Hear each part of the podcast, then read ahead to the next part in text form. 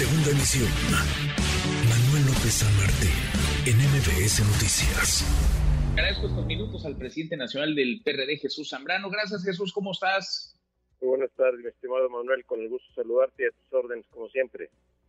Igualmente, muchas gracias por platicar con nosotros. Eh, hablemos, si te parece, el primero de Coahuila y luego del Estado de México. Estamos a menos de 50 días ya de las elecciones, de la parada electoral de este 2023. Parece que en Coahuila, según las encuestas, todas, ahí hay coincidencia, eh, va avanzando y por un buen tramo de distancia con respecto a quien va en segundo lugar, Armando Guadiana, va ganando, va en primer lugar en las preferencias electorales el candidato de la Alianza PAMPRI-PRD, Manolo Jiménez Jesús.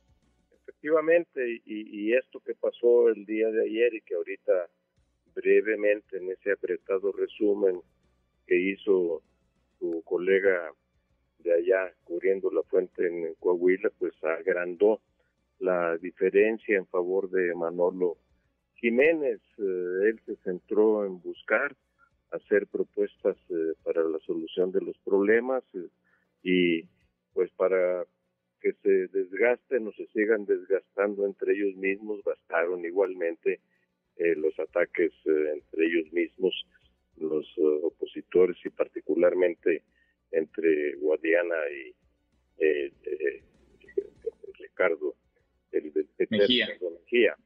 Y entonces, pues, uh, ahora sí que allí están cavando su propia tumba y desde luego que eh, pues uno esperaría así que en los debates hubiera justamente debates sobre las distintas visiones que se tienen sobre cómo resolver los problemas del Estado y siempre habrá el riesgo, la posibilidad de que haya raspones, ataques, pero los debates no debieran centrarse en ver cómo aniquilas, cómo acabas al adversario, sino cómo demuestras que tienes mayor capacidad para gobernar.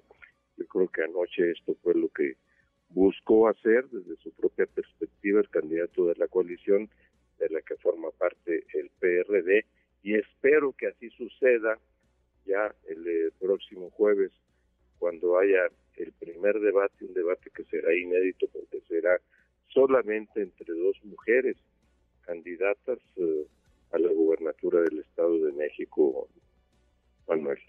Pues sí, sí va a haber, sí va a haber debate, pasando a ese terreno, el del estámico sí va a haber debate, se había mucho especulado sobre si iría o no Delfina Gómez, ella quería cambiar la fecha, la quería mover una semana, Alejandro del Moral y su equipo dijo, pues no, quedamos el 20 y el 20 nos vemos, llegue quien llegue, total, que Delfina Gómez parece que sí asistirá.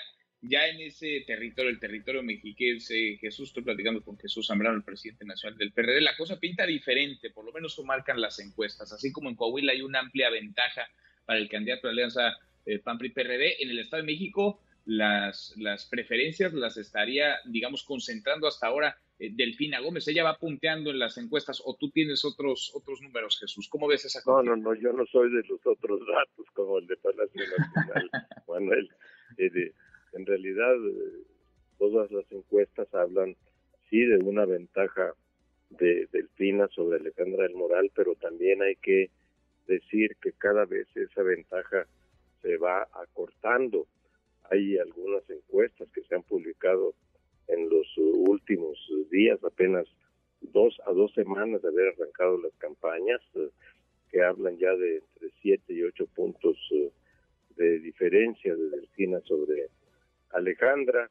Y desde luego que eh, acá en la coalición hay mucha confianza en que primero el trabajo territorial, el trabajo político, el acercamiento de la candidata Alejandra del Moral con las bases, con los cuadros militantes eh, de la coalición PRD, PAN, PRI eh, y Alianza, pues eh, permita cambiar esta percepción. Hay mucha presencia territorial de los eh, cuatro partidos de esta coalición que encabeza Alejandra del Moral. Yo siempre soy de los convencidos, lo he dicho, eh, Manuel, eh, que las campañas también cambian muchas cosas.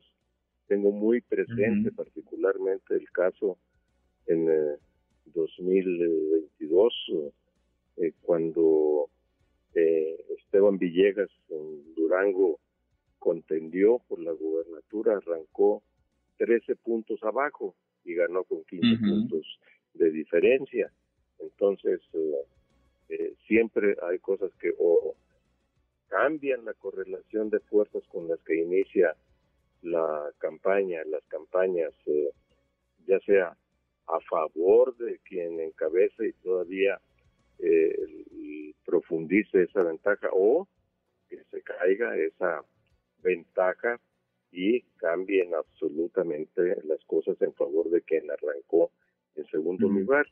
Yo estoy viendo que hay una tendencia ascendente, no lanzo campañas al vuelo porque hay mucho trabajo que hacer todavía, Manuel, pero hay mucha confianza en que se logrará revertir esta eh, desventaja que sigue teniéndose, pero que cada vez es menor de Alejandra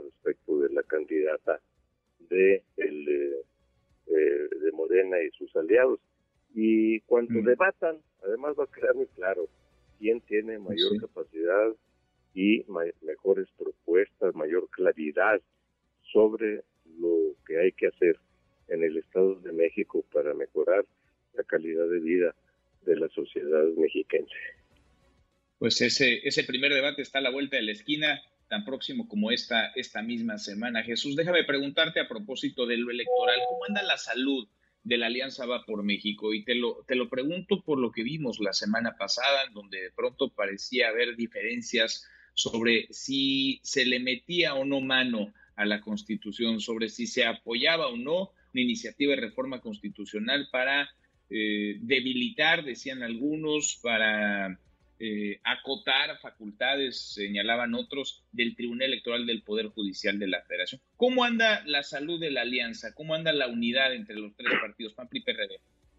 Justamente al otro día de que concluyó ese periplo ahí en San Lázaro, que fue yo creo que desafortunado, que eh, evidenció que no se eh, tuvo muy en cuenta el momento político en el que se querían hacer ciertas adecuaciones, se tergiversó demasiado el eh, debate público alrededor de este punto y yo fui de los convencidos de que había que retirarse de ese de esa pretensión de modificar la constitución eh, buscando acotar y precisar los alcances de la actuación del Tribunal Electoral en un momento, Manuel, en el que habían arreciado los ataques, además del presidente de la República contra el Tribunal Electoral y que de ninguna manera era conveniente estar en un barco en el que se identificara que se iba a modificar la constitución de la mano de Morena, afectando, así se decía, al tribunal y más cuando todavía se metieron otras eh, cosas al debate, como que si la coalición quería acotar el derecho de las mujeres a la paridad de género, de las acciones afirmativas, cosa que no era cierto. Pero bueno, todo estaba ahí y entonces eso, dije, definitivamente no. No hay que ir en eso, no hay que insistir en eso, no es el mejor momento para una precisión de estas características. Esperemos a que cambien las cosas. Yo creo que durante todo este sexenio, durante toda esta legislatura, eso ya no será posible. Y por lo tanto también dijimos, bueno, pues que la coalición eh, se mantenga. Hay muchas cosas más importantes que esto en el momento actual, que es el dejar claro que hay que trabajar para ganar los estados de México y Coahuila en este 2023 y generar las condiciones para que vayamos juntos en el 2024 en la coalición Va por México. Y por eso eh, nos vimos los eh, representantes eh, de los tres partidos de la coalición Va por México al día siguiente, el, viernes, en una reunión privada que dio pie para que se tomaran acuerdos y que pudiéramos ya vernos para ir tomando decisiones eh, en los próximos días para hacerle frente a la coyuntura, tanto la inmediata como la del 2024, Manuel. Pues queda ahí entonces. sido goza de buena salud.